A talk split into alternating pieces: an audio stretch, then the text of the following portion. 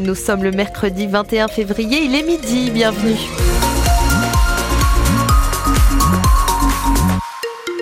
Le journal vous est présenté par Cédric Lieto. Bonjour. Bonjour Céline Crochy, bonjour à tous. Du gris, mais pas de pluie pour l'instant. Voilà, pas de pluie au programme pour la journée. Un peu de grisaille, des températures agréables de 10 à 12 degrés. Détail après le journal de midi. De nouvelles concessions faites aux agriculteurs par le gouvernement. Trois jours avant l'ouverture du salon de l'agriculture à Paris, Gabriel Attal tenait ce matin une conférence de presse. Le Premier ministre a assuré le service après-vente de ses premières annonces. Il a aussi détaillé les principales orientations du futur projet de loi agricole, Pierre Emparent.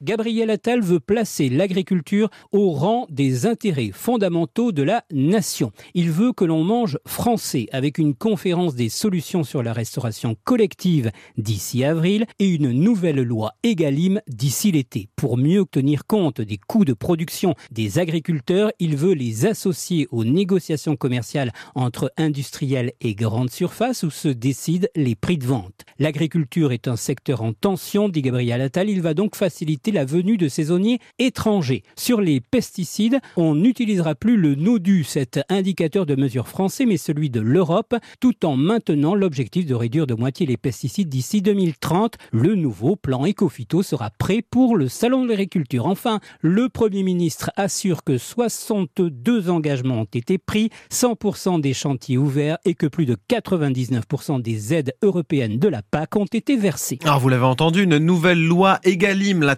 troisième est proposé pour permettre de garantir des revenus décents aux agriculteurs. Ce n'est pas du goût de Pascal Deshé, le président de la coordination rurale en Meurthe-et-Moselle. Il manifestait ce matin au pied de la tourtière à Nancy.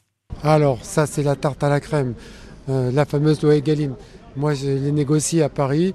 Autour d'un table, on a fait la 1, la 2, la 3 que du flanc pour moi qui n'a jamais été respecté. On est en train d'en mettre en place une quatrième. Euh, oui, c'est la troisième.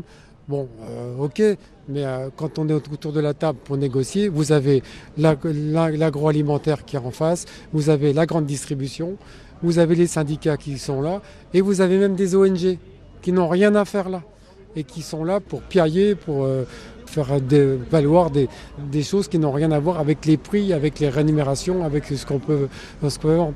Donc c'est très très compliqué pendant qu'on se fait écraser par la, grande distribution et par l'agroalimentaire, surtout l'agroalimentaire, et bon, bah, tout va bien. Pascal Deshé de la coordination rurale de Meurthe-et-Moselle au micro France Bleu Sud Lorraine d'Isabelle Baudrier. Au total, une trentaine d'agriculteurs ont répondu à l'appel de la coordination rurale ce matin. Mobilisation devant l'agence des services et de paiement qui verse les aides européennes aux agriculteurs.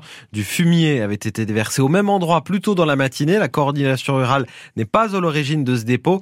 Les jeunes agriculteurs de Meurthe-et-Moselle, en revanche, revendiquent sur les réseaux sociaux des dépôts de fumier euh, aujourd'hui devant la direction départementale des territoires à Nancy ou bien le centre des finances publiques de Toul. Des salariés de la chaufferie biomasse d'Alkia en grève dans le quartier des Rives du Meurthe de Meurthe à Nancy. Le site fait partie du réseau de chaleur urbain du Grand Nancy. C'est une autre chaufferie qui a pris le relais euh, pour alimenter notamment l'hôpital central, l'hôtel de police ou certains immeubles. Les salariés réclament des augmentations de salaire. De nouveaux investissements pour l'usine de bouteilles de bière OI à Gironcourt-sur-Vraine, c'est dans les Vosges. Le groupe américain va injecter 55 millions d'euros pour reconstruire un four, ce qui lui permettra de baisser de 18% ses émissions de CO2.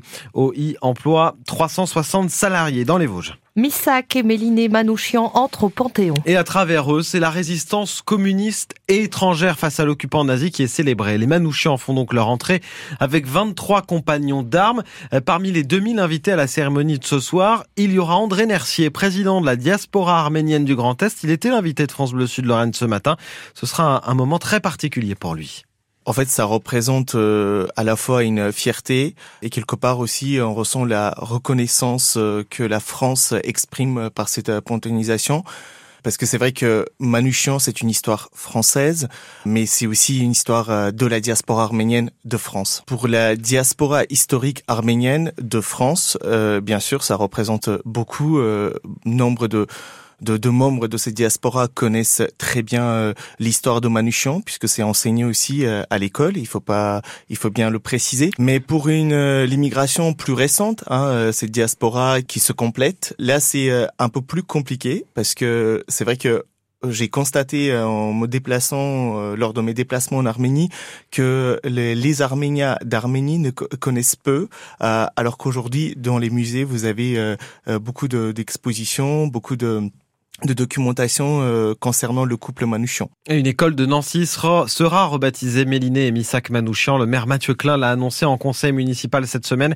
Inauguration avant la fin de l'année. Foodwatch porte plainte aujourd'hui contre Nestlé Waters. L'ONG de défense des consommateurs réagit à l'enquête de Radio France euh, publiée le mois dernier. Celle-ci révélait que Nestlé et d'autres industriels avaient masqué des contaminations de l'eau minérale en désinfectant les eaux avec des procédés interdits. Ça concerne notamment les eaux Vitel, Épar et Contrex produites dans les Vosges. La foire attractive va-t-elle être éparpillée sur plusieurs places de Nancy? Ça fait partie des propositions du comité citoyen mis en place par la mairie pour réfléchir à l'avenir de la place Carnot et du cours Léopold. L'idée serait de végétaliser cet ensemble, ce qui laisserait moins de place en avril pour les manèges contraints d'être répartis dans d'autres rues. C'est une mauvaise idée, estime Arthur Garçon, président de la foire attractive de Nancy et invité de France Bleu Sud Lorraine ce matin. La fête foraine, c'est un ensemble. Donc là, ce serait difficile de séparer parce que, admettons, ils nous ont proposé le site de la pépinière, euh, mais la pépinière, on ne peut pas mettre de manège à de grandes hauteurs et de poids euh, très importants. Donc on mettrait là-bas que les, euh, que les stands, admettons, de, restauration ou, mmh. de, ou les manèges enfantins. Mmh. Et ça serait on, pas possible de dissocier tout ça. Là, une partie des forains qui seront impactés financièrement et pour nous, ce n'est pas possible. Pour nous, c'est vraiment un élément mmh. important de notre année. Et on peut pas, on peut pas se permettre de, perdre ça. Sinon, on irait directement pour quelques familles à la faillite. On a des crédits qui sont énormes. Les manèges sont de plus en plus chers.